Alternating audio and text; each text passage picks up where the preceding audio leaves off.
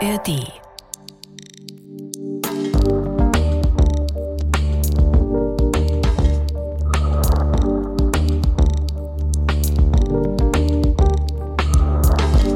Wir springen in den 7. August 1588. Vor der kleinen Hafenstadt Calais an der Nordwestküste Frankreichs wird wirklich Weltgeschichte geschrieben.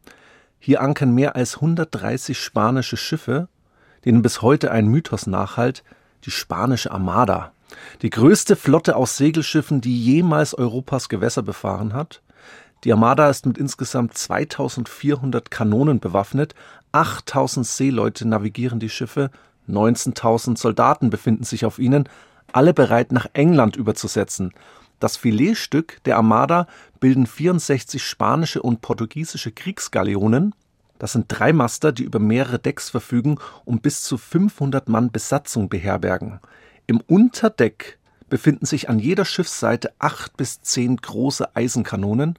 Hinzu kommen nochmal kleinere Kanonen am Oberdeck. Diese Kriegsgaleonen werden auch als die Königinnen der Meere bezeichnet, majestätisch und bedrohlich gleichermaßen. Die riesige spanische Armada hat vom erzkatholischen spanischen König Philipp II. einen wichtigen Auftrag erhalten, England erobern und die protestantische Ketzerin auf dem englischen Thron stürzen und zur Rechenschaft ziehen. Elizabeth I. vor einem Jahr hat die es gewagt, Maria Stuart hinrichten zu lassen, für viele die rechtmäßige katholische Königin von Schottland, aber auch die rechtmäßige Thronerbin Englands. Darüber hatten wir in der letzten Folge gesprochen. Hört da gern noch mal rein, wenn ihr die Vorgeschichte zu unserem heutigen Konflikt erfahren möchtet. Da habe ich bereits die englische Perspektive eingenommen. Heute mache ich das auch wieder und Hannes zeigt nun heute die spanische Sichtweise. Mit Elizabeth werden umfängliche protestantische Reformen auf den Weg gebracht. Der spanische und katholische König Philipp II. sieht sich nun berufen, genau diese Reformen wieder zurückzunehmen, notfalls auch mit Gewalt. Er versteht sich als Schwert der Gegenreformation. Das Ziel besteht darin, überall in Europa wieder die rechtmäßigen katholischen Herrscher auf den Thron zu setzen. Um das tatsächlich auch zu erreichen, dafür stehen die Chancen gar nicht so schlecht. Denn König Philipp II. ist verantwortlich für das weltweit größte Herrschaftsgebiet der damaligen Zeit, Seit 1580 regiert er auch über Portugal und damit über ein weltumspannendes Imperium von Kolonien mit schier endlosen Reichtümern. Reichtümer, die man für den Bau und auch den Unterhalt einer solch monströsen Flotte auch braucht. Monströs ist auch schon der richtige Ausdruck. Schauen wir uns einfach mal an, wie diese riesigen spanischen Schlachtschiffe aussehen. Die werden auch Kastelle genannt, weil sie eher an schwimmende Festungen bzw. sogar an Burgen erinnern. Insbesondere die Enden der Schiffe, die ragen in die Höhe, auf mehreren Etagen sind Soldaten und Kanonen untergebracht. Dadurch werden die Schiffe aber auch sehr schwerfällig und liegen somit tief im Wasser. An beiden Seiten der Schiffe setzen die Spanier auf ganz großkalibrige Eisenkanonen mit hoher Feuerkraft, aber dafür auch geringer Reichweite. Die Taktik der Spanier auf hoher See ist es, die feindlichen Schiffe wirklich durch volle Breitseiten zu zerstören. Man fährt wirklich nah ran, feuert aus allen Rohren, zerstört dadurch die Schiffe, um sie dann mit der überlegenen Infanterie zu entern. Die Engländer dagegen, die setzen auf kleinere Schiffstypen und wenden damit auch eine andere Kriegstaktik an. Mit den schlanken englischen Galeonen setzen sie auf Geschwindigkeit und Wendigkeit Dabei wird auch auf hohe Aufbauten verzichtet und aus diesem Grund sind die Schiffe eben nicht so schwer und haben damit dann eben auch einen geringeren Tiefgang. Und noch eine Sache ist anders als bei den spanischen Schiffen. Die Engländer setzen bei der Bewaffnung auf kleinkalibrige Bronzekanonen. Die richten zwar auch einen geringeren Schaden an, haben dafür aber eben eine höhere Reichweite. Die englischen Kanoniere sind zudem bestens geschult in ihrem Kriegshandwerk. Wir können also sagen, Sowohl die Technik als auch die Ausbildung der Männer ermöglichen den Engländern eine deutlich höhere Feuerrate als eben die Schiffe der Spanier. Hier im Ärmelkanal bei Calais sind es zunächst wohl etwas weniger als 100 englische Schiffe, die sich jetzt der spanischen Armada entgegenstellen. Und diese spanische Armada, die wird jetzt geführt durch den spanischen Mastermind, den Herzog von Medina Sidonia. Das ist wirklich ein begnadeter Organisator, aber kein Seemann. Wir kommen später nochmal auf ihn zurück. Auf der englischen Seite dagegen befinden sich sehr erfahrene, geradezu begnadete Seeleute. auch sie bestens ausgebildet und seit frühester Kindheit auf den Weltmeeren unterwegs, allen voran eine schillernde Figur, die wahrscheinlich alle kennen, Francis Drake, ein bekannter Pirat und Entdecker, der die ganze Welt umsegelt hat. Und dieser Francis Drake ist jetzt in einer, ich sag jetzt mal, anderen Funktion hier. Er ist nämlich Vizeadmiral der englischen Flotte. Die Spanier kennen diesen Francis Drake, die Spanier fürchten auch den Francis Drake. Was macht die spanische Armada im Ärmelkanal, fragen wir uns jetzt. Dies soll als Schutz und als Bollwerk genutzt werden, damit etwas weiter nördlich, also vor der Küste der Niederlande, Landungsboote mit Soldaten den Ärmelkanal überqueren können, die dann schließlich nach London marschieren und am besten mit dem Kopf Elizabeths zurückkehren sollen. Die Engländer wiederum wissen, dass sie den kampferprobten spanischen Soldaten auf dem Festland eigentlich nichts entgegensetzen können.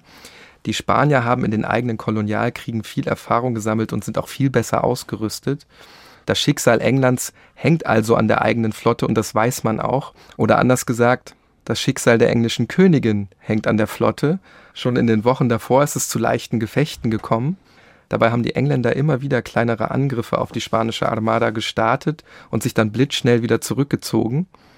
Den englischen Seeleuten ist zudem vollkommen bewusst, in einem Nahkampf mit den spanischen und portugiesischen Kriegsgaleonen, da haben sie keine Chance. Aber sie kennen die Achillesferse der spanischen Armada. Die haben wir ja schon angedeutet. Sie haben zwar eine überlegene Panzerung und eine überlegene Feuerkraft, aber sie sind schwerfällig und auch eher unbeweglich. Und genau das macht sie auch in den stürmischen Meer ganz anfällig. So stehen sich am 7. August 1588 zwei vollkommen unterschiedliche Kontrahenten im Ärmelkanal gegenüber. Der Blick der Matrosen auf beiden Seiten ist dabei stets auf die feindliche Flotte gerichtet, natürlich noch außerhalb der Schussreichweite. Als die Spanier gegen Mitternacht routinemäßig aufs Meer blicken, dort wo sie eben die englische Flotte vermuten, da sehen sie plötzlich helle Lichter.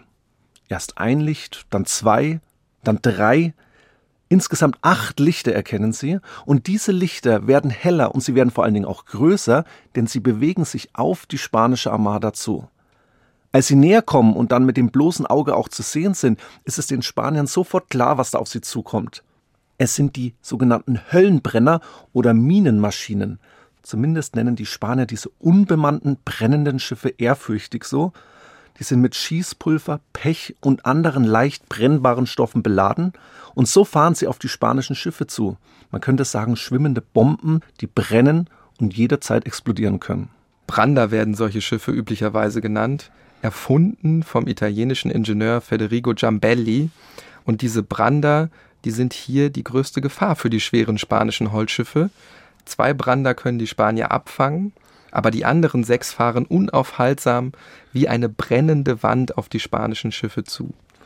Und das löst jetzt Panik in der spanischen Armada aus. Die Matrosen kappen die Ankertaue und verlassen überstürzt die Formation. Der spanische Kommandeur Medina Sidonia, der versucht in diesen Minuten verzweifelt, die Armada zusammenzuhalten, er droht seinen Kapitän sogar mit der Todesstrafe, wenn sie es jetzt wagen, die Formation zu verlassen. Aber die englischen Höllenbrenner, die kommen immer näher und für viele spanische Matrosen ist es auch nicht das erste Mal, dass sie es mit ihnen zu tun bekommen. Viele von ihnen erstarren förmlich vor Angst und denken erstmal ans Fliehen und nicht ans Kämpfen. Genau das ist das Ziel der Engländer. Panik auslösen, um die Armada hier vor Calais zu zerstreuen. Was den englischen Kriegsschiffen in den letzten Wochen niemals gelang also einen Keil in die wie eine Bastion wirkende Gefechtsordnung der Armada zu schlagen, genau das gelingt jetzt mit sechs Brandern. Das Chaos in der spanischen Armada nutzen die Engländer jetzt für ihren eigenen Angriff. Im Morgengrauen ertönt ein Kanonenschuss, abgefeuert von den Engländern, und das ist jetzt das Zeichen, dass es losgeht. Die gesamte englische Flotte, mittlerweile circa 140 Schiffe, verfolgt die zerstreuten spanischen Schiffe. Die Armada ist nicht mehr in ihrer festen Formation und büßt deshalb viel an ihrer eigenen Stärke ein.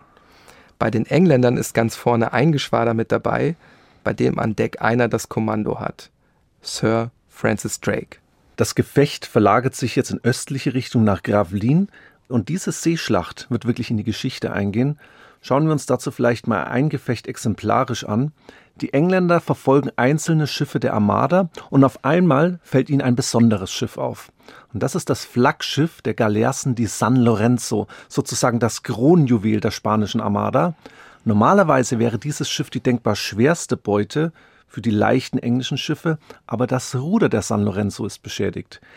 In der Hektik der Flucht ist nämlich dieses spanische Schiff in ein Ankertau eines anderen Schiffes gefahren und jetzt ist die Steuerung kaputt. Lord Howard an Bord der englischen Ark Royal verfolgt die San Lorenzo mit weiteren englischen Kriegsschiffen. Der Kapitän der San Lorenzo, der peitscht jetzt seine 300 Ruderer immer weiter an, aber das Schiff lässt sich eben nicht mehr exakt navigieren, weil das Ruder beschädigt ist. Hinzu kommen dann noch die Meeresgezeiten im Ärmelkanal vor Calais und die Ebbe setzt auch allmählich ein. Und das ist zu viel für die schwerfällige San Lorenzo mit ihrem sehr großen Tiefgang.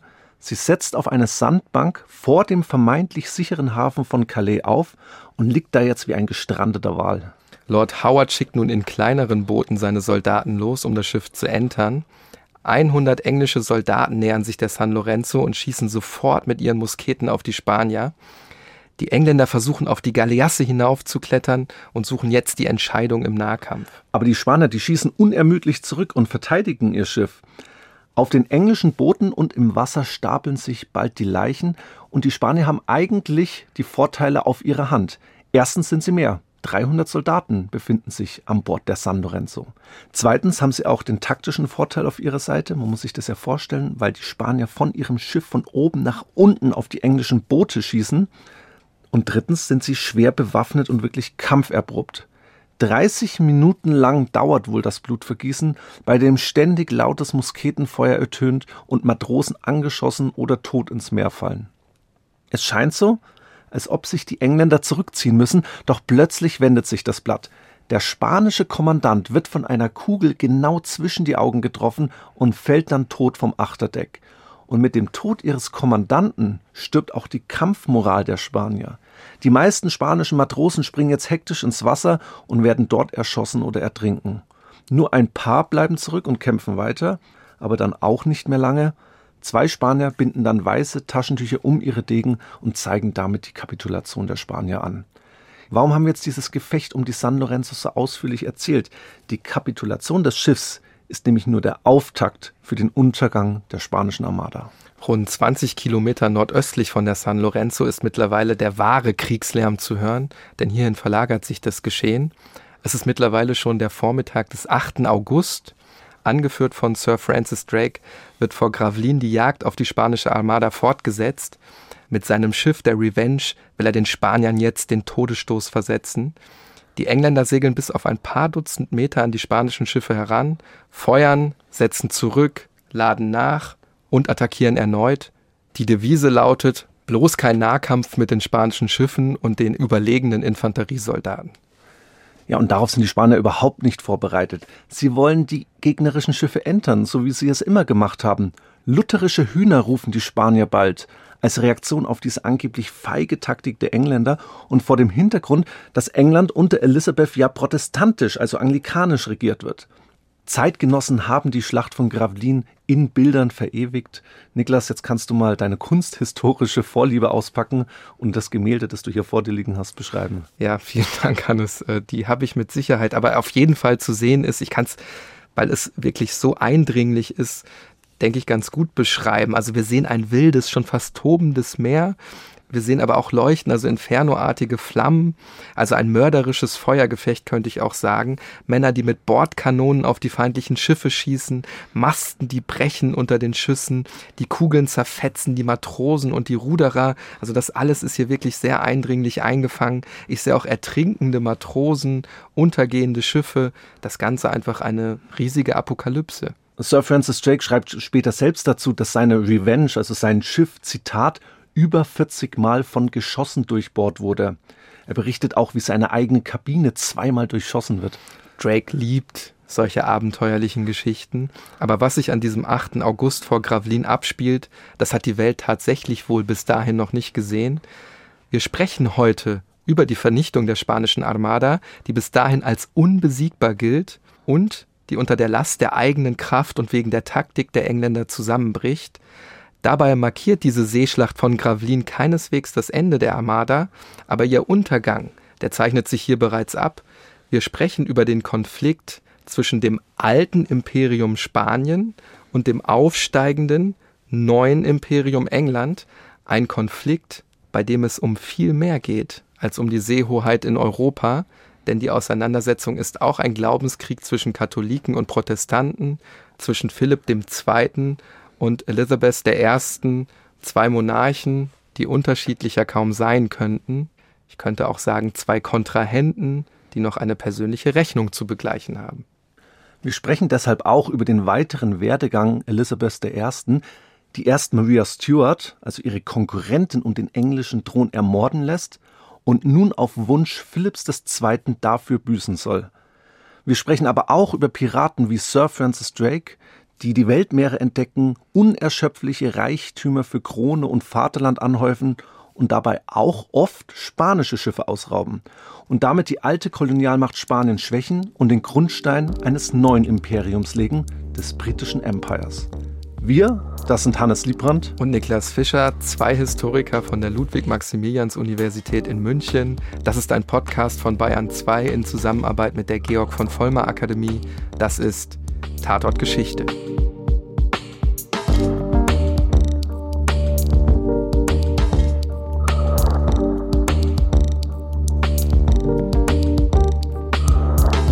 Damit ihr auch zukünftig keine Folge verpasst, abonniert am besten den Podcast in der ARD Audiothek oder überall dort, wo es Podcasts gibt. Nachdem wir in der letzten Folge den Konflikt zwischen der englischen Königin Elizabeth I.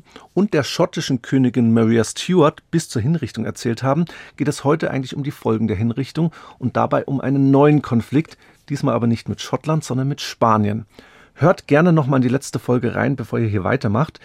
Niklas, ich weiß nicht, wie es dir geht, aber ich finde, dass ein Abstecher in die Geschichte des spanischen Imperiums hier bei Tatortgeschichte längst überfällig war. Absolut, ja. Ähm, würde ich auch so sehen. Das Problem ist natürlich immer, wenn wir in andere Sprachen und andere Kulturen eintauchen, wird es auch immer schwierig mit der Aussprache.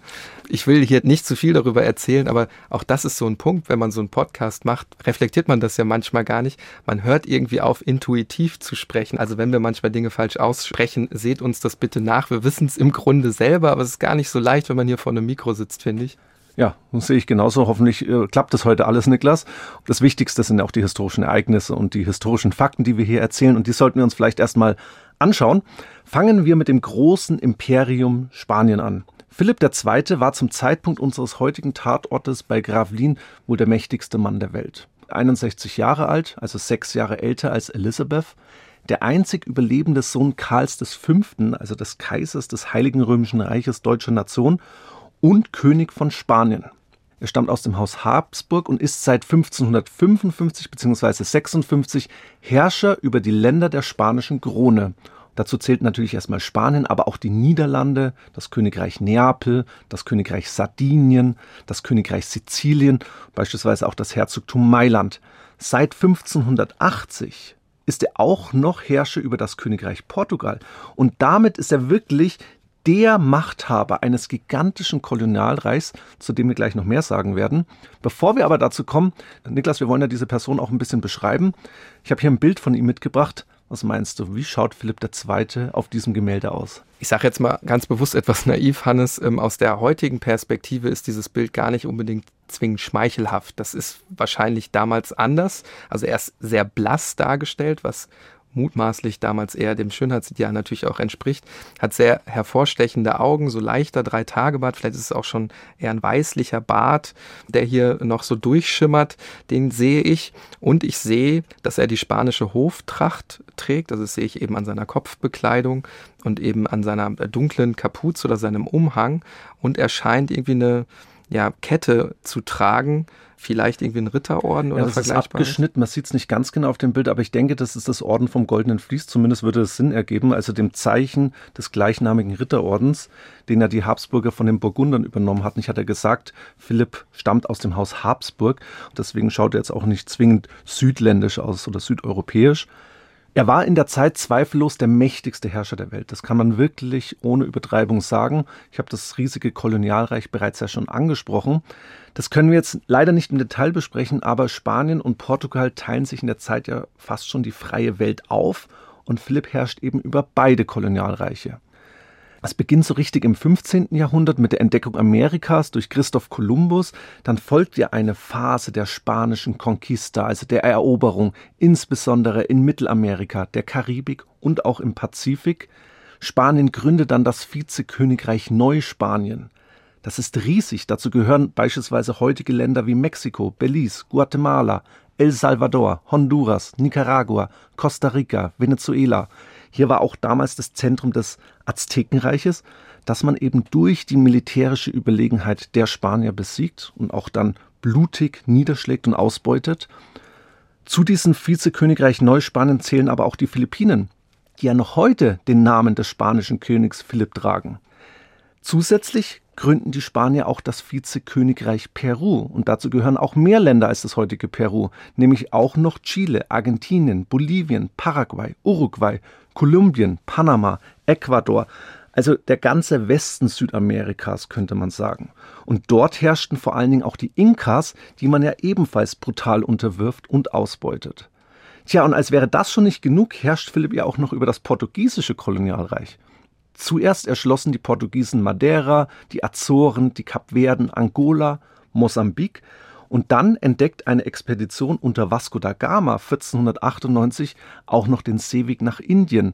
Und dazu kommen dann später auch noch weitere Kolonien in den portugiesischen Einflussbereich. Ganz wichtig natürlich Brasilien, Osttimor und Macau. Und weil der portugiesische König 1578 kinderlos stirbt, erhebt Philipp II. jetzt auch Ansprüche auf den portugiesischen Thron.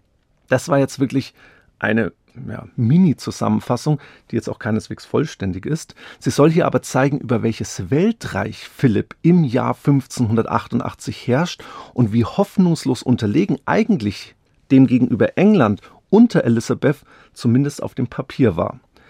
Vielleicht noch wichtig zu seiner Person, das verwundert jetzt keinen, das hatten wir auch schon anklingen lassen. Philipp war ein ganz streng gläubiger Katholik, der wichtigste Vertreter der Gegenreformation. Das Ziel, sein Lebensziel könnte ich schon sagen, war das Zurückdrängen des Protestantismus und die Sicherung der katholischen Herrschaft. Dadurch entsteht auch die Rivalität bzw. der Hass zu Elisabeth. Und genau das führt eben zu Konflikten und Kriegen. Erst mit den Niederlanden, die im 16. Jahrhundert noch eine spanische Kolonie sind und nun ihre Unabhängigkeit wollen. Und diese niederländische Unabhängigkeitsbewegung war der eine große Konfliktherd für Philipp. Und der ging auch von Protestanten, besser gesagt von Calvinisten aus. Und endet erst 1648, also kurzer Zeitsprung, 50 Jahre nach Philipps Tod, mit der Unabhängigkeit der nördlichen Niederlande zumindest. Der südliche Teil bleibt bei Spanien, zumindest vorerst. Daraus geht im 19. Jahrhundert dann ja Belgien hervor. Der zweite große Konflikt tobt neben der Niederlande auch in England. Und darauf wollen wir uns heute konzentrieren.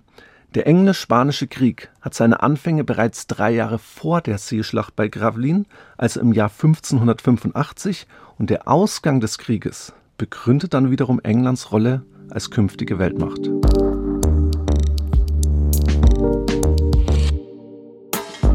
Nachdem Hannes mal kurz die Entwicklung von Spanien quasi im Handstreich skizziert hat, schauen wir uns jetzt auch den Konflikt zwischen Spanien und England an. Damit nähern wir uns wieder unserem Tatort, der Seeschlacht von Gravelines und damit eben dem drohenden Untergang der spanischen Armada. Wenn wir die spanische, also Philipps Perspektive einnehmen, dann müssen wir sehen, dass die Entsendung der Kriegsflotte als eine Strafe zu verstehen ist. Ein ganzes Königreich soll für die vermeintlichen Fehler der eigenen Königin bestraft werden, und zu diesen Fehlern zählt Philipp das Ausüben eines ketzerischen Glaubens, nämlich des Protestantismus. Dann der Aufbau der eigenen nationalen Kirche, also der anglikanischen Kirche und damit verbunden auch die Abwendung vom Papst. Und dann auch als Höhepunkt des Ganzen die Ermordung der katholischen Maria Stuart, die in Philipps Augen eigentlich rechtmäßige Thronerbin Englands, hingerichtet durch das Urteil der Ketzerin Elizabeth I. Darüber haben wir ja ausführlich in der letzten Folge gesprochen. Wir schauen uns jetzt aber mal die Reaktion Philipps auf diesen Mord an. Vor der Regentschaft der englischen Königin sind die Beziehungen zwischen den beiden Ländern eigentlich ganz gut. Philipp II. heiratet sogar die englische Königin vor Elizabeth, nämlich Maria I. Die hatten wir in der letzten Woche auch schon kurz drin. Die haben wir als Bloody Mary kennengelernt. Und hier erkennen wir schon den ersten Konflikt. Der spanische König heiratet eine englische Königin. Und damit erhält er Einfluss auf England. Er ist nämlich Jure Uxoris König von England und Irland. Das bedeutet so viel wie aus dem Recht der Ehefrau. Beide, also sowohl Maria I. als auch Philipp, sind erzkatholisch. Maria I. lässt ja auch gezielt Protestanten ermorden, deshalb ja auch der Spitzname Bloody Mary. Aber die stirbt eben kinderlos und stattdessen kommt jetzt Elizabeth auf den Thron und die baut die anglikanische Kirche immer weiter aus. Und das ist eben eigentlich das Wesen dieses ersten Konfliktherdes. Sowohl der spanische König als auch die englische Königin sehen sich eben als die wahren Vertreter des einen richtigen Glaubens. Dann kommt der zweite Konfliktherd, die niederländische Unabhängigkeitsbewegung der Calvinisten gegen die spanische Herrschaft kennt ihr wahrscheinlich, also die Anhänger der Reformationsbewegung des Calvinisten Johannes Calvin. Die Calvinisten werden mehr oder weniger offen direkt von England unterstützt und das vergiftet das Klima natürlich zusätzlich. Dazu kommt noch ein dritter Konfliktherd, die englischen Seefahrer werden nämlich immer mehr zum Problem für Spanien. In den Augen der Engländer sind das Unternehmer und Entdecker, aber da haben natürlich die Spanier eine ganz andere Sichtweise. Für die sind das natürlich nichts anderes als Piraten. Piraten, die zunehmend versuchen, das portugiesische Monopol gerade im transatlantischen Sklavenhandel zu brechen. Das muss man sich so vorstellen. Schiffe mit Waren fahren an die Küste beispielsweise Westafrikas und tauschen diese Waren dort gegen Menschen ein die werden versklavt, nach Amerika gebracht und dort verkauft. Die Sklaven arbeiten dann zum Beispiel auf Plantagen, in Minen und so weiter. Und von Amerika, da fahren die Schiffe dann beladen mit Produkten wie Zucker, Kaffee oder auch Baumwolle, also den Waren, die aus dem Sklavenhandel resultieren, wieder zurück nach Europa. Das könnte zusammenfassen eigentlich, das ist eine Praxis Ware gegen Menschen. Und die Engländer möchten dieses portugiesische Monopol im transatlantischen Sklavenhandel ja aber nicht aus humanistischen Gründen irgendwie brechen, sondern aus wirtschaftlichen und auch aus machtpolitischen Interessen. Also man könnte sagen aus egoistischen Gründen. Nicht, dass hier jetzt ein falscher Eindruck entsteht, die Engländer wollen irgendwie die Sklaven befreien oder so. Man muss immer in einem Podcast vereinfachen, aber natürlich ist der einzige Grund eigentlich machtpolitisches Interesse, also das eigene geopolitische Interesse. Von den Engländern hochgelobt, von den Spaniern verhasst ist dabei besonders ein Mann, El Dragon, der Drache, Sir Francis Drake. Hannes, jetzt bist du dran. Ich habe dir nämlich mal ein Bild von ihm mitgebracht. Vielleicht beschreib ihn auch kurz.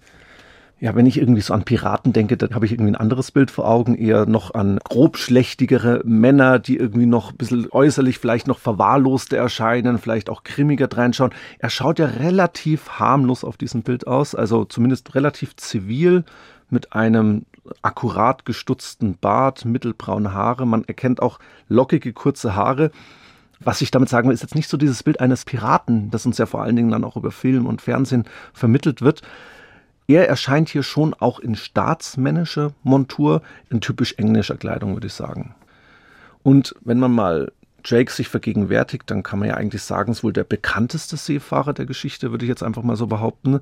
Und er lernt ja das Navigieren und das Leben auf dem Schiff von der Pike auf, oder? Absolut, absolut. Also er ist Seefahrer durch und durch, könnte ich auch sagen. Also er überfällt Schiffe, wo er nur kann, insbesondere in der Karibik. Später umsegelt er dann noch die ganze Welt. Ja, man kann wirklich sagen, eine lebende Legende zur See in der damaligen Zeit. Drake zeigt den Spaniern durch seine Weltumsegelung zwischen 1577 und 1580, dass mit den Engländern im Grunde jederzeit und auch überall zu rechnen ist. Und dabei geht er eben immer wieder gegen Spanien vor. Drake führt englische Kaperfahrten an gegen die Spanier. Dabei werden zum Beispiel Sklaven in Afrika, also von den Spaniern oder auch Portugiesen, geraubt, nach Amerika gebracht und dort verkauft. Er plündert spanische Hafenstädte und auch spanische Schiffe an der amerikanischen Pazifikküste werden angegriffen. Und 1581 da wird er für all das, könnte ich jetzt etwas zugespitzt sagen, in den Adelstand erhoben, deshalb auch das Sir in seinem Namen. Es verwundert also kaum, Philipp II., der spanische König, der hasst Drake, er sieht ihn als Bedrohung und auch sein Zorn gegenüber England steigert sich ins schier Unermessliche, als eben Maria Stuart 1587 hingerichtet wird. Aber England bekommt Wind von den spanischen Invasionsplänen. Und wen schickt man jetzt? In die andalusische Hafenstadt Cadiz, um dort einen Teil der spanischen Invasionsflotte am Auslaufen zu hindern. Wir ahnen es schon, Sir Francis Drake, und der zahlt das Vertrauen der Königin zurück. Drake eröffnet das Feuer auf die spanischen Schiffe und dank der höheren Reichweite der englischen Bronzekanonen können 23 spanische Schiffe zerstört werden. Und die fehlen natürlich dann später auch der spanischen Armada. Danach greift er verschiedene Festungen an der portugiesischen Algarve an. Bei den Azoren erbeutet er Schiffe, die aus Indien kommen. Und durch all das verzögert sich die spanische Invasion um mehr als ein ganzes Jahr. Wir können uns jetzt leicht ausmalen, was in Philipp zu der Zeit vorgegangen sein muss. Er möchte die Entscheidung mit England und er möchte diese Entscheidung jetzt. Trotz zahlreicher Bedenken verlässt am 28. Mai 1588 die als unbesiegbar geltende Armada den Hafen von Lissabon. Über A Coruña verlassen insgesamt 158 Schiffe spanische Gewässer und segeln Richtung England. Die Armada kommt aber aufgrund der Größe und des schlechten Wetters nur sehr langsam voran. Die Engländer haben also mehr Zeit, sich darauf vorzubereiten und die eigene Verteidigung aufzubauen. Und hinzu kommt, und das hatte ich ganz am Anfang gesagt, dass der Oberbefehlshaber der Armada, der Herzog von Medina Sidonia, selbst gar nicht an einen Erfolg glaubt. Er war zwar ein guter Organisator, aber kein Seemann. Er steht dem ganzen Vorhaben mehr als skeptisch gegenüber und als ob das nicht schon genug wäre, kommen auch noch Selbstzweifel hinzu. Weil er eben sehr schnell seekrank wird, bittet er mehrmals um seine Abberufung. Ganz gut kann man sein Widerstreben aus einem Brief herauslesen, den der Herzog an den spanischen König Philipp schreibt. Ich zitiere daraus mal. Schon mein Gesundheitszustand macht mich untauglich für so eine Reise. Ich habe kaum Seeerfahrung, weiß nur, dass ich auf dem Rücken der Wellen ständig seekrank werde und mich von den Meereswinden schwer erkälte. Da ich weder etwas von der Schifffahrt noch von der Kriegsführung verstehe, darin überhaupt nicht bewandert bin, habe ich kein Recht darauf, das Amt des Oberkommandierenden eines so riesigen Unternehmens anzunehmen das ist ja fast schon eigentlich eine Kapitulation. Das sind ja schon gar keine Selbstzweifel mehr. Und ist ja wirklich direkt an den spanischen König gerichtet. Also für mich sehr, sehr erstaunlich, diese Offenheit auch. Und trotzdem bleibt Medina Sidonia der Oberbefehlshaber der spanischen Armada. Und nach mehreren kleinen Scharmützeln schafft es dann auch die spanische Armada, Calais zu erreichen. Und genau hier nimmt der Niedergang der Armada dann seinen Lauf. Die englische Königin weiß natürlich, in dieser Schlacht geht es um nicht weniger als ihren eigenen Kopf. Sie versucht vom Festland aus, ihre Truppen auf die bevorstehende Invasion in Spanien vorzubereiten. Am 8. August und damit am Tag der heftigsten Gefechte bei Gravelines, da reist sie persönlich zu ihren Truppen nach Tilbury. Das ist ganz im Südosten Englands, gar nicht so weit von der Seeschlacht entfernt. Die Rede, die sie dort vor ihren Soldaten hält, die ist weltberühmt. Sie wurde mehrfach verfilmt und hat schon fast einen ikonenhaften Status. Wir hören da mal rein. Mein geliebtes Volk. Manch einer, dem unsere Sicherheit am Herzen liegt, versucht uns einzureden, wir sollen Vorsicht walten lassen, wenn wir bewaffneten Massen gegenüberstehen, aus Angst vor Verrat. Ich versichere euch aber, dass ich mein Leben nicht in Misstrauen gegen mein treu ergebenes Volk hinbringen will. Mögen Tyrannen sich fürchten, ich habe mich immer so verhalten, dass ich nach Gott meine Hauptkräfte und meinen Schutz in die treuen Herzen und den guten Willen meiner Untertanen gelegt habe. Daher bin ich jetzt, wie ihr seht, nicht zu meinem Vergnügen, zu meiner Zerstreuung zu euch gekommen, sondern mit dem Entschluss, inmitten des Schlachtgetümmels unter euch zu leben oder zu sterben, meine Ehre und mein Blut für meinen Gott, mein Königreich und mein Volk zu geben, und sei es im Staub. Ich weiß, dass ich zwar den Leib eines schwachen, kraftlosen Weibes, dafür aber Herz und Mark eines Königs, noch dazu eines Königs von England habe, und ich kann nur darüber lachen, dass Parma oder Spanien oder irgendein Herrscher Europas es wagen sollte, die Grenzen meines Reiches zu überschreiten. Eher dass durch mich Unehre über mein Land komme, will ich deshalb selbst zu den Waffen greifen, will selbst euer General, Richter und Belohner jeder einzelner eurer tapferen Handlungen auf dem Schlachtfeld sein. Ich weiß, dass allein eure Kühnheit schon Ruhm und Ehre verdient, und wir versichern euch mit herrscherlichem Wort, dass diese euch zuteil werden sollen. Inzwischen wird mein Generalleutnant meine Stelle einnehmen. Einen edleren und würdigeren Untertanen hat nie ein Fürst vor mir befehligt. Ich zweifle nicht, dass wir dank eures Gehorsams meinem General gegenüber, eurer Eintracht im Lager und eurer Tapferkeit im Feld schon bald einen ruhmreichen Sieg über die Feinde meines Gottes, meines Königreiches und meines Volkes erringen werden. Hannes, ganz ehrlich, wenn ich das so höre, ich hätte mich auch für sie ins Schwert geworfen. nee, aber Spaß beiseite, ganz im Ernst, rhetorisch natürlich fast schon brillant gemacht. Kann mir wirklich vorstellen, selbst wenn ich natürlich in der Zeit nicht dabei war, wie sehr sich die Krieger davon haben motivieren lassen. Auf der anderen Seite, wenn wir so ein bisschen stärker auch in die inhaltliche Ausrichtung gehen, dann inszeniert sie sich hier wirklich als tiefgläubig, spricht von einem gerechten Gotteskrieg, der Ruhm und Ehre bringt. Also dir bleibt eigentlich gar nichts anderes übrig, als mit in den Krieg zu ziehen, wenn du da stehst und das hörst. Ja. Das, was du sagst, vollkommen richtig, aber am Ende ist die Rede eigentlich überflüssig. Es kommt ja eben nicht zur Invasion Englands, aber man erkennt eben ganz gut, was für England und was für Elizabeth auf dem Spiel steht. Das kleine England gegen das riesige Spanien. Und wir können überhaupt nicht sagen, dass die Seeschlacht an diesem 8. August 1588 überhaupt das größte Problem für die Spanier ist. Die Spanier verlieren nämlich nur fünf Schiffe und circa 2000 Männer. Die Engländer hingegen nur einige hundert Mann, aber sie verschießen auch einen Großteil ihrer Munition. Das wahre Problem für die spanische Armada kommt nämlich vom Himmel. Heftige Stürme peitschen durch den Ärmelkanal. Die spanischen Matrosen erkennen jetzt, dass sie auf ein Himmelfahrtskommando geschickt worden sind. Doch können sie nicht einfach umkehren, denn auf dem Meer wartet noch immer die englische Flotte und auf dem britischen Festland Soldaten und Strandräuber, die mit den Spaniern kurzen Prozess machen wollen. Die Situation für die spanische Armada schaut nach der Seeschlacht bei Gravelines nicht gut aus. Fernab der eigenen Häfen ist sie umzingelt von Feinden und auch das stürmische Wetter peitscht pausenlos gegen die schweren Schiffe und richtet sie übel zu. Trinkwasser und Essen werden knapp, Kranke und Verletzte tummeln sich auf den beschädigten Schiffen.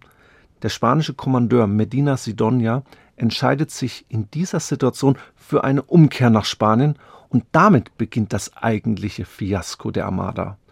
Vorher rechnet er aber noch mit den angeblich untreuen Offizieren ab, die seine Befehle missachtet haben. 20 Kapitäne werden zum Tod durch den Strang verurteilt, aber nur einer wird wirklich hingerichtet, bei den anderen werden die Strafen ausgesetzt, wahrscheinlich auch deshalb, weil man die Kapitäne für die Rückreise nach Spanien braucht. Aber zurück durch den Ärmelkanal können sie jetzt nicht fahren, da warten die Engländer, und dafür sind auch die Naturgewalten zu stark. Stattdessen entschließt er sich nach Norden zu segeln und die britischen Inseln quasi zu umsegeln. Die Engländer verfolgen die Armada dann auch nur bis zur schottischen Küste. Danach lassen sie sie ziehen, denn sie erkennen, dass von ihr jetzt keine Gefahr mehr ausgeht. Und war die Nordsee jetzt schon kein Zuckerschlecken für die Spanier, so sieht die Situation im Atlantik nicht viel besser aus. Die Lecks in den zerschossenen Bordwänden öffnen sich immer weiter, Wasser läuft also in die Schiffe, Viele sinken, andere fahren dann auf Sandbänke und hinzu kommt wirklich eine eisige Kälte. Die ohnehin geschwächten Männer werden krank, stecken dann wieder andere an. Also Krankheiten verbreiten sich, viele Matrosen sterben und weitere Stürme zerreißen schließlich die Formation der Armada, sodass sie im September 1588 über hunderte von Seemeilen zerstreut ist. Wohl auch deshalb, weil der dichte Nebel und die heftigen Stürme die Sicht stören, Matrosen berichten später davon, dass sie kaum das nächstgelegene Schiff sehen konnten. Einzelne Schiffe werden sogar bis an die norwegische Küste gespült. Wer es wirklich an Land schafft und vermeintliche Sicherheit dann schafft, der versucht sich bis nach Irland durchzuschlagen. Denn die Iren, die sind ebenfalls katholisch und den Spaniern meist wohlgesonnen. Aber die meisten von ihnen schaffen es nicht bis nach Irland. Sie werden vorher von englischen Jagdkommandos gefasst teilweise nackt ausgezogen, auf Felder getrieben und dort massakriert. 1000 spanische Soldaten sollen auf diese Weise ermordet worden sein. Elizabeths Statthalter in Irland, Sir William Fitzwilliam, schreibt dazu folgendes: Da es Gott wohlgefällig war, den größeren und besseren Teil von ihnen durch seine Hand auf den Felsen zu ertränken, will ich mit seiner Hilfe sein Soldat sein bei der Tötung jener Lumpen, die noch übrig sind.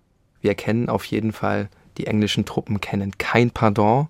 Man fürchtet, dass die spanischen Truppen sich vielleicht mit den latent unzufriedenen Iren zusammenschließen könnten und eben mit denen gemeinsam Aufstände anzetteln würden. Die schlimmsten Schiffsbrüche, die ereignen sich an der einsamen Westküste von Irland, der etwa 300 Kilometer lange Abschnitt zwischen Bloody Foreland in Donegal bis hin zur Dingelbucht in Kerry, der gehört wirklich zu den gefährlichsten Küstenabschnitten der Welt. Zerklüftete Riffe, wirbelnde Strömungen, die jederzeit ihre Richtung wechseln, dann die schmalen Buchten mit felsigen Landspitzen, die kein Entkommen ermöglichen. Zwischen dem 16. und 26. September 1588 laufen nur hier 20 spanische Schiffe auf, allein an einem Strand, der Sligo-Bucht in der Nähe von Donegal, da zählt ein Augenzeuge 1200 Leichen. Es muss wirklich furchtbar gewesen sein, diese Rückreise der Armada, die übrigens anderthalb Monate dauert. Und auch nur ein Bruchteil dieser Schiffe kommt auch wirklich in Spanien an. Hat die Seeschlacht bei Gravelin selbst nur fünf Schiffe gefordert, so sind durch die Stürme im Anschluss an die 60 Schiffe verloren gegangen, also mehr als ein Drittel der Flotte. Und die Schiffe, die es nach Spanien schaffen, die sind wirklich in einem miserablen Zustand. Philipp soll im Anschluss an das Desaster gesagt haben, ich zitiere, ich habe die Armada gegen Menschen ausgeschickt, nicht gegen Gottes Winde und Wellen. Soll heißen, Gott hat also den Ausgang der Schlacht irgendwie beeinflusst und für den tief religiösen spanischen König ist dieser Umstand ja besonders schmerzhaft, hat er doch seine Strafexpedition als Gottes Wille gegen die anglikanischen Ketzer gesehen. Trotzdem ans Aufgeben denkt er nicht, das passt nicht zum Naturell von Philipp. Einer Legende nach soll er nach einem Gebet in einer Kapelle einen silbernen Kerzenhalter vom Altar genommen haben, um ihn einzuschmelzen für die Finanzierung einer neuen Armada. Das muss ein sehr teurer silberner Kerzenhalter gewesen sein, Hannes. Das stimmt. Ist halt nur symbolisch gemeint, aber es zeigt ja vor allen Dingen, mit welcher Vehemenz jetzt Philipp an einer neuen Armada bastelt. Sein Hass gegenüber England und Elizabeth im Besonderen hat sich eigentlich nur gesteigert. In Spanien werden schon bald neue Werften und Waffenschmieden gebaut. Die neue Armada soll moderne, schlanke Kanonen und wendige Schiffe haben. Schluss jetzt mit den schwimmenden Festungen. Philipp lässt überall aus Europa Schiffskonstrukteure und Ingenieure anwerben, aber er selbst ist bereits körperlich schwer angeschlagen, die Gicht hat ihn schwer gezeichnet. Er ist inzwischen auf einen Rollstuhl angewiesen und regiert sein riesiges Imperium nur noch vom Schreibtisch aus. Ganz anders das Bild in England. Die Königin hat nicht nur ihren Kopf gerettet, sondern auch den eigenen Mythos bekräftigt. Exemplarisch muss man sich dazu nur das Armada-Porträt von George Gower anschauen. Wir haben jetzt heute schon sehr viele Gemälde besprochen, aber das zeigt eben ganz, ganz viel von dem eigenen Selbstverständnis, also von der eigenen Herrschaftsrepräsentation. Im Hintergrund sehen wir die englische Flotte und eben rechts die versinkende spanische Flotte und wir sehen eben eine ganz pompös gekleidete Elizabeth, ja, also die ist so pompös gekleidet, dass ihr Kopf schon relativ klein wirkt. Und ganz, ganz wesentlich finde ich an diesem Gemälde, wir sehen natürlich im Hintergrund auch die Krone, also auch Herrschaftsinsignien, und sie hält ihre Hand auf die Weltkugel. Also hier sehen wir natürlich auch nochmal so den Anspruch, der sich damit verbindet. Ja, und Elisabeth lässt richtig krachen in England beziehungsweise in London. Es werden Silbermünzen geprägt, es werden rauschende Feste gefeiert. Überall sieht man Freudenfeuern in der englischen Hauptstadt. Dieser vermeintliche Sieg gegen die Spanier wird natürlich auch mit prunkvollen Gottesdiensten gefeiert. Die Winde Gottes, so wurden die Stürme bezeichnet, die eben die Spanier geschlagen haben. Ja, und damit knüpft sie ja dieselbe Vorstellung an wie Philipp vorher. Ne? Der Richtig. hat ja auch die Winde dafür verantwortlich gemacht und das tut sie eben jetzt auch. Die Verlustzahlen auf beiden Seiten, die sind wie meistens mit Vorsicht zu genießen, wenn wir uns die auch anschauen. Die Spanier haben wohl sicherlich 12.000 Todesopfer zu beklagen. Es gibt aber auch Quellen, die noch von größeren Opferzahlen sprechen auf spanischer Seite. Die Engländer verlieren mindestens 6000 Leute, den Großteil davon aber durch Krankheiten wie Ruhr oder Flecktyphus. Was wir hier festhalten können, der spanisch-englische Krieg, der ist mit dem Rückzug der Armada jetzt noch nicht beendet. Wir haben ja schon gesagt, dass Philipp eine neue, noch mächtigere Armada aufbauen lassen möchte. Aber auch die Engländer auf der anderen Seite bleiben nicht tatenlos.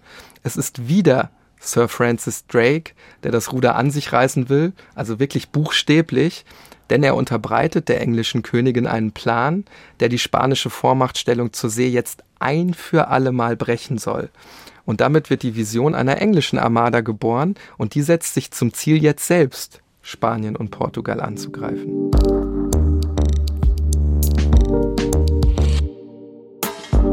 Der Englisch-Spanische Krieg, der offiziell 1585, also drei Jahre vor unserer heutigen Geschichte beginnt, ist eben mit dem Rückzug der spanischen Armada nicht beendet. Sowohl Spanien als auch England kämpfen weiter um ihre Vormachtstellung auf den Meeren. Philipp wird zeitlebens an seinem Plan festhalten, England zu erobern und die verhasste Elisabeth zu stürzen.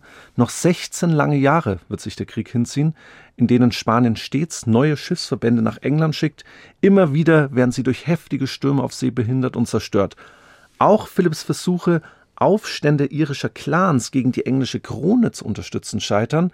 Beide Seiten, muss man sagen, kämpfen mit wechselseitigem und meist bescheidenen Kriegsglück. Die englische Armada soll nun auf der Gegenseite das bewirken, was die spanische niemals geschafft hat, nämlich den Feind ein für allemal vernichten. Von Plymouth aus beginnt 1589 ein waghalsiges Unterfangen unter eben dem Kommando von Sir Francis Drake. Also das ist knapp ein Jahr nach der Seeschlacht von Gravelines. Zunächst sollen spanische Schiffe in Santander, San Sebastian und anderen Häfen zerstört werden. Danach dann soll durch einen kombinierten Land- und Seeangriff Lissabon eingenommen werden. Das Ziel ist es hier, Portugal von Spanien zu trennen. Drake macht das aber jetzt nicht. Stattdessen greift er A Coruña an, eben dort, wo ein Jahr davor die spanische Armada einen Zwischenstopp eingelegt hat. Seine Leute zeigen dabei wenig Kampfgeist und eigentlich auch keine richtige Disziplin mehr. Also die ist einfach nicht besonders hoch unter den Männern. Darüber hinaus scheint Drake mit dieser Aufgabe sichtlich überfordert zu sein. Seine Leute betrinken sich zum Beispiel in A Coruña. Damit ist der Überraschungseffekt für den Angriff auf Lissabon dahin, eben weil die Fußsoldaten schon 80 Kilometer vor der Stadt an Land gehen und dann tagelang dahin marschieren müssen. Kurz gesagt, das ganze Unternehmen endet wirklich im Fiasko. Francis Drake, der schäumt wohl vor Wut und lässt in Rage auch noch die Stadt Vigo zerstören, wenn man schon Lissabon nicht einnehmen kann. So ungefähr lautet da wohl das Motto von seiner englischen Armada. Da bleibt auch nicht viel übrig am Ende. Und das macht ihn natürlich alles zum Sündenbock. Also er wird wirklich hier zum Buhmann, sage ich jetzt mal, des Debakels gemacht und schließlich auch von der englischen Königin fallen gelassen. Kometenhafter Aufstieg und tiefer Fall. So könnte man eigentlich eine Biografie über Sir Francis Drake nennen. Ja, und trotz dieses tiefen Falls ist er trotzdem noch eine Gefahr für Spanien und wird dort als Gefahr wahrgenommen. 1596 meinen die Spanier aber dann endlich, dass Gott sich auf ihre Seite geschlagen und ihnen ein Zeichen geschickt hat. El Dragon, der Drache, Sir Francis Drake, stirbt am 28. Januar 1596 an Bord der Defiance vor Puerto Bello, das heutige Portobello, in der Nähe des Panamakanals. Als typischer Seefahrer stirbt er auch an einer typischen Seefahrerkrankheit, die schon zuvor Tausende seiner Männer getötet hat. Dysenterie besser bekannt als Ruhr. Es handelt sich hier um eine Entzündung des Dickdarms durch Infektionen, also eine sehr schlimme Durchfallerkrankung, weil natürlich auch keine Hygienebedingungen eben vorherrschen eher auf den Schiffen. Die Erkrankten müssen dann acht bis dreißig Mal am Tag sehr schmerzhaft Stuhl lassen. Heute ist es leicht therapierbar, damals auf hoher See, weit weg von medizinischer Versorgung, oftmals das Todesurteil. Und der Tod Drakes vor Panama zeigt ja schon, der Fokus der Engländer der verschiebt sich jetzt nach dem Scheitern der englischen Armada eben weg vom spanischen Festland und hin zu den spanischen Kolonien in der Karibik. Und England setzt hier ganz gezielt Piraten für die eigenen Interessen ein. Wir sprechen hier wirklich über die Hochzeit der englischen Freibeuter. George Clifford, der Earl of Cumberland ist hier zum Beispiel zu nennen, der fast jährlich mit der Zustimmung der englischen Königin Kaperfahrten unternimmt. Die gehen teilweise bis nach Brasilien und Westindien. Blackbeard, ein Freibeuter, den man vielleicht noch am ehesten kennt, der treibt übrigens erst rund 100 Jahre nach unseren heutigen Ereignissen sein Unwesen, übrigens aber auch vor allen Dingen in der Karibik. Was wir an dieser Stelle zusammenfassend sagen können, die Piraterie, die verändert auch die Rolle Londons. Die englische Hauptstadt wird allmählich zu einer europäischen Handelsmetropole, das ist eben davor noch gar nicht der Fall. Gleichzeitig führt man auch noch Stellvertreterkriege gegen Spanien, indem man die Niederländer zum Beispiel in ihrem Unabhängigkeitskrieg gegen Spanien mit Geld und Soldaten unterstützt und auch in Frankreich den Hugenotten hilft, also den Protestanten Frankreichs in ihrem eigenen Bürgerkrieg gegen die Katholiken des Landes. Diese spanisch-französische Geschichte, die du jetzt gerade angedeutet hast, die müssen wir jetzt leider etwas ausklammern. Das würde den Rahmen heute komplett sprengen. Vielleicht nur so viel gesagt, auch gegen Frankreich führt Philipp II. von Spanien Krieg, nachdem mit Henri IV. ein protestantischer König bzw. ein Calvinist den französischen Thron besteigt. Der tritt zwar später zum Katholizismus über, aber es zeigt ja das zeitgenössische Denken und vor allen Dingen auch das Selbstverständnis Philipps II. von Spanien als Schwert der Gegenreformation, der, wie schon mehrfach gesagt, überall protestantische Bewegungen bekämpfte und eben katholische unterstützte, wie zum Beispiel in Irland, wo sich damals wie heute Katholiken und Protestanten die Köpfe einschlagen. Niklas, es gäbe wirklich noch so viel zu erzählen, aber wir sollten den Fokus bei Spanien und England belassen. Philipp II. stirbt 1598 und sein Sohn und Nachfolger möchte die Konflikte seines Vaters beenden. Sicherlich auch vor dem Hintergrund, weil der spanische Staatshaushalt mehrfach vor dem Bankrott steht. Es dauert dann aber nochmal sechs Jahre, ehe es dann tatsächlich zum Friedensschluss kommt. 1604 endet schließlich der englisch-spanische Krieg mit Bedingungen, die jetzt für uns gar nicht so erstaunlich erscheinen. Geplünderte Güter werden zurückgegeben, Spanien verzichtet auf die Unterstützung der Gegenreformation, also der Katholiken in England, die englische Piraterie gegen Spanien wird eingestellt, aber kein einziges Gebiet geht in andere Hände über und auch erlangt keine Seite die Vorherrschaft zur See. Aber dennoch können wir sagen, dass dieser Krieg und vor allen Dingen das Scheitern der Armada die politische Großwetterlage ändert? Ist Spanien davor von Sieg zu Sieg geeilt und hat man zum ersten Mal in der Weltgeschichte ein Reich geschaffen, das mehr oder minder stark den gesamten Erdball umspannt. Das ist ja wirklich neu. Das gab es ja zum Beispiel im römischen Imperium nicht, hatten wir vor kurzem gesprochen. Hier sind ja wirklich alle Kontinente betroffen. So ist Spaniens unaufhaltsamer Vormarsch jetzt erstmal zum Stillstand gekommen. Und auf der anderen Seite ist gleichzeitig eine neue Seemacht entstanden. Und diese neue Seemacht, die kann zwar die spanische Dominanz noch nicht endgültig brechen, aber England kann eben bereits globale Machtansprüche und Handelsinteressen für sich beanspruchen. Zum wirklichen British Empire dauert es dann aber noch mal knapp 200 Jahre. So ab 1783 spricht man davon. Vor allem die Herrschaft über Indien und dann weite Teile Afrikas werden hier zu nennen. Aber Elizabeth legt den Grundstein für die Expansion nach Nordamerika, die dann ja auch mit den 13 britischen Kolonien in der sogenannten Neuen Welt ihren Höhepunkt findet. Und das passiert eben unmittelbar nach ihrer Herrschaft, beginnend mit Virginia 1607. Die Lossagung dieser 13 Kolonien dann von Großbritannien circa 100 Jahre später, also im Jahr 1776, die gilt ja auch als Geburtsstunde der USA. Alleine vor diesem Hintergrund, also wenn wir uns das vergegenwärtigen, ist natürlich die englische Königin in die Weltgeschichte eingegangen. Und wenn wir auf den heute skizzierten Konflikt mit Spanien zurückkommen, Natürlich geht sie gestärkt aus diesem Krieg hervor. Am Anfang stand nicht weniger als ihr Kopf auf dem Spiel, aber wie das in der Geschichte oft der Fall ist, die meisten Siege werden eben teuer erkauft oder anders gesagt haben ihre Schattenseiten. Die fortwährenden Konflikte mit Spanien, aber auch in Irland, Schottland und den Niederlanden, die kosten eben auch unglaublich viel Geld. Und wenn man Geld eintreibt, dann macht man sich in der Regel Feinde. Und so beginnen Verschwörungen gegen die Königin, Trotzdem kann sie sich sehr lang im Amt halten, mit sehr lang meine ich bis zu ihrem Tod. Sie stirbt dann im Jahr 1603 im Alter von 69 Jahren. Und jetzt wird es nochmal interessant und man sieht, wie sich jetzt diese Folge und die letzte Folge am Ende verbinden. Den englischen Thron besteigt jetzt Jacob VI. Ich habe jetzt extra mal eine kleinere Pause eingebaut für all diejenigen, die bei der letzten Folge gut zugehört haben. Der Sohn Maria Stuarts er regiert fortan als Jacob I. von England und Schottland.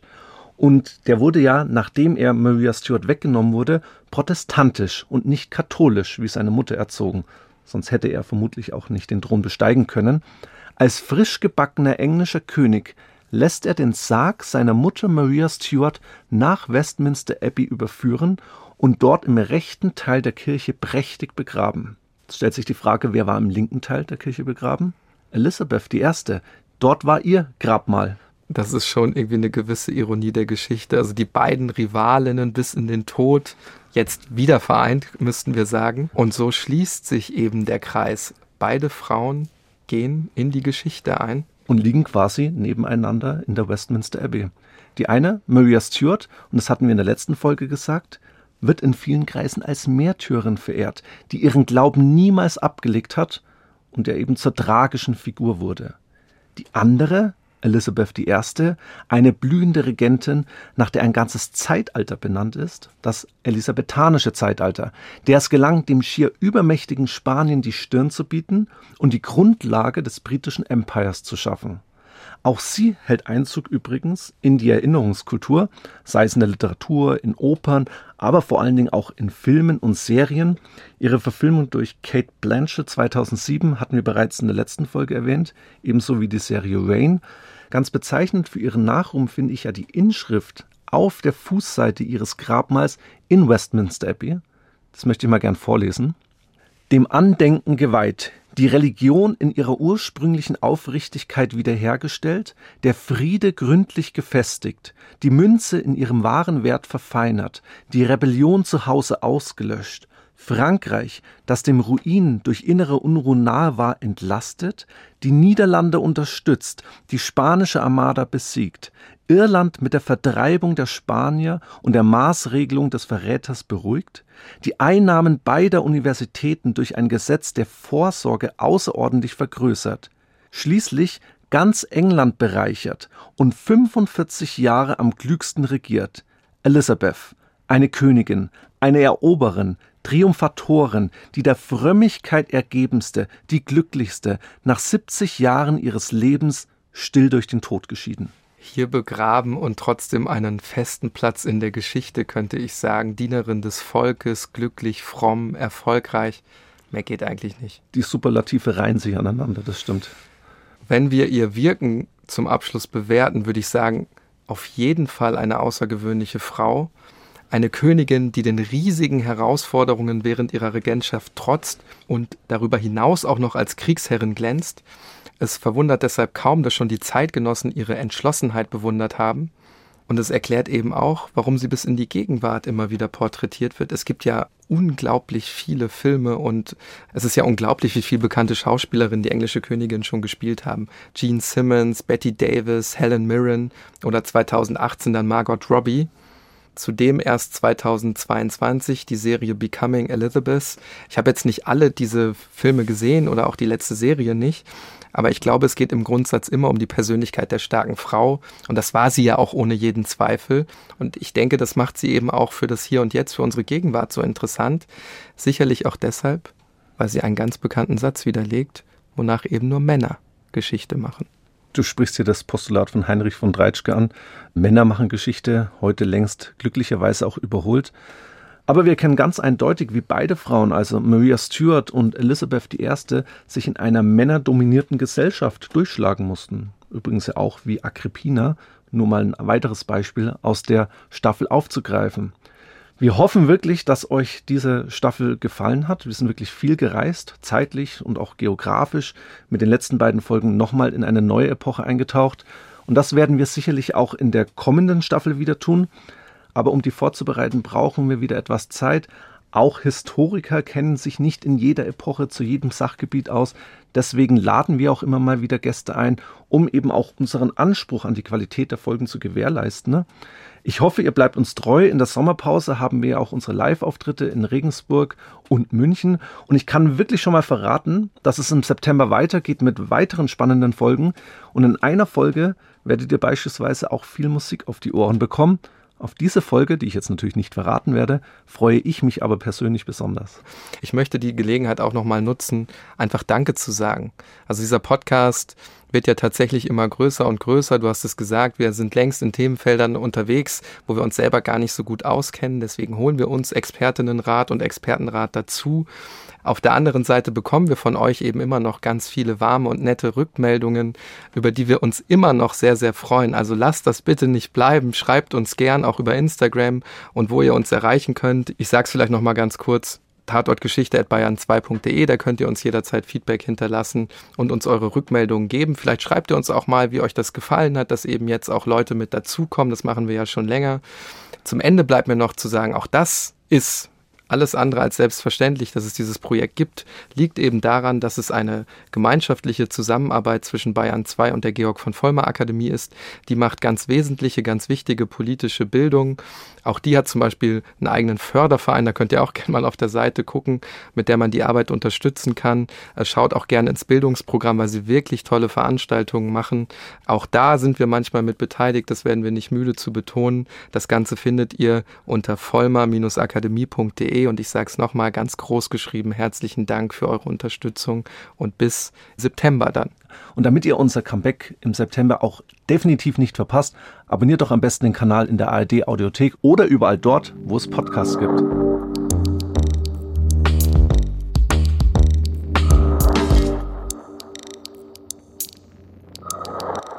Hallo, mein Name ist Milena Straube. Ich hoste den Podcast Lost Heroes, Frauen, die in den Geschichtsbüchern fehlen.